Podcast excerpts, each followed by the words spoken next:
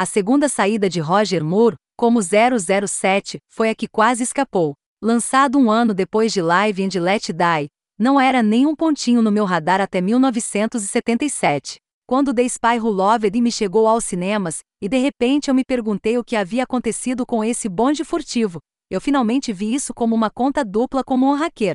Então a obsessão de curtir cada filme de 007 no cinema, a partir de 1973 logo, foi posta de lado. E, para minha surpresa, acaba sendo uma das visualizações mais agradáveis nesta maratona de 007, em grande parte porque eu tinha esquecido como é bom. Desta vez, James Bond aborda o arqui-assassino Francisco Scaramanga, o atirador de três mamilos que cobra um alto preço por seus serviços e é essencialmente o anti-007.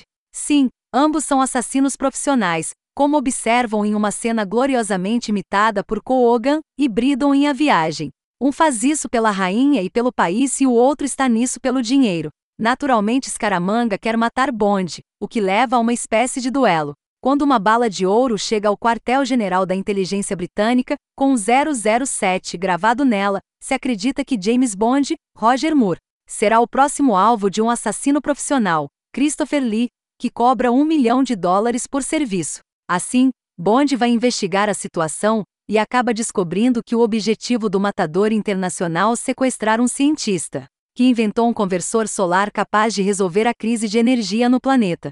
É a simplicidade da história que faz isso funcionar tão bem. Assassino macho alfa versus espião alfa do Mi-6. Moore parece ótimo como Bond. Não que ele não tenha feito em Live and Let Die, mas aqui ele se ajustou bem ao papel, enquanto Christopher Lee é esplêndido em sua fase pós-Hammer. Ele claramente aprecia o papel do inimigo de 007, e com John Belry de volta às funções de composição, há uma sensação de continuidade na franquia mais uma vez. O tema do título de Lulu, Letras escritas por Don Black, resume a profissão de Scaramanga, nos dá um roteiro do que esperar e vende a premissa de forma brilhante. É um showbiz grande, ousado e puro, em vez de um tema emo de Bond que apareceria mais tarde. Não faz mal que o veterano da série Richard Maibaum e Tom Mankiewicz criem um fio convincente. Ok, os puristas podem discordar, mas a beleza dos filmes de Bond é mais mostrar, menos contar. E sim, há o estranho despejo de exposição, mas quando essas peças de ação começam, simplesmente, uau! O aparelho cobiçado desta vez é o Solex Agitator, que ninguém no mundo real dá a mínima, como todos os bons mugufins. Basicamente, é algo a ver com energia solar. E em uma época em que a crise de energia era um grande problema, não é de admirar que tenha tocado em muitos. Mal de Adams, na primeira de duas aparições de Bond, está esplêndida como Andrea Enders, amante de Scaramanga e peão sacrificial. E mesmo que na maioria das vezes a Mary Goldnick de Brit Eklund seja mais uma responsabilidade do que uma assistente, ela também adiciona glamour e um pouco de humor. As mulheres nos primeiros bondes geralmente tinham um trato bruto, interpretando assassinos psicopatas, trabalhadores de escritório, peões de sacrifício, ou interesses amorosos genéricos. Apenas algumas jovens incríveis mostram algum tipo de espinha dorsal aqui, e isso foi para lucrar com a mania do Kung Fu da época.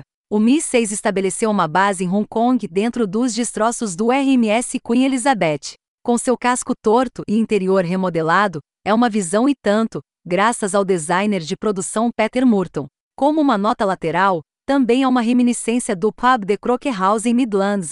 Se você estiver na área, é se tivermos permissão para entrar em pubs novamente.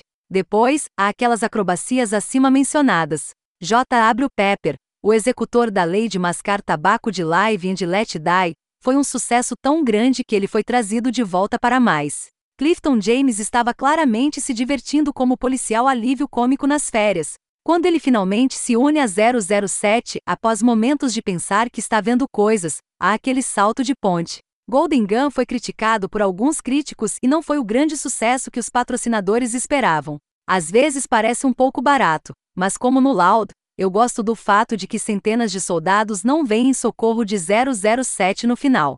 Em pouco mais de duas horas, é o tempo de execução certo, e os editores desconhecidos Raymond Poulton e John Shirley fazem um ótimo trabalho ao unir a ação, o drama e a comédia nas quantidades certas.